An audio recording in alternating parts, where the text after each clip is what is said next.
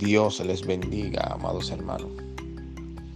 Damos inicio a este tu programa, el devocional, bajo el tema Cosas que provocan dolor, pero son usadas por Dios para llevarnos al destino que Él ha preparado para nuestras vidas. Quiero hablarles de la historia de José. José tuvo que pasar diferentes procesos antes de llegar al lugar o a la posición que Dios tenía reservada para él. Y uno de estos procesos él los pasó dentro de la cárcel. La Biblia dice que en medio de la cárcel Dios le dio gracia, que en medio de la cárcel lo que él hacía prosperaba. También podemos ver que en medio de la cárcel se activaron los dones de interpretación de sueño que José tenía allí muy guardado. ¿Qué trato de decir, amado hermano? Que en medio de este encierro que hoy estamos viviendo, Dios va a activar dones sobrenaturales que estaban allí escondidos, pero que no se habían manifestado.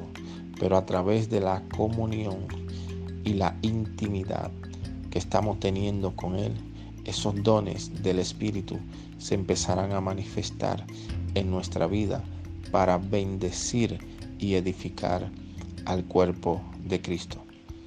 Un punto importante aquí es, José le interpretó dentro de la cárcel los sueños al copero y al panadero.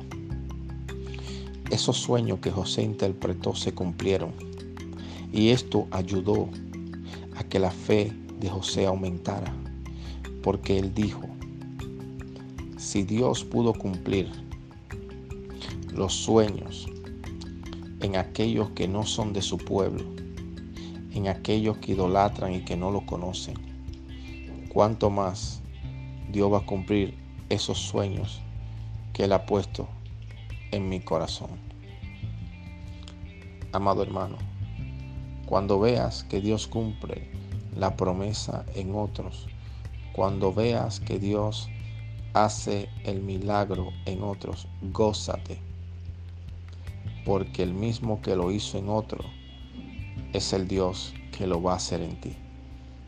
Dios te está llevando por diferentes procesos, pero todo esto es con el fin de prepararte para que tomes posesión de aquello que ya Dios te ha entregado. Dios te bendiga.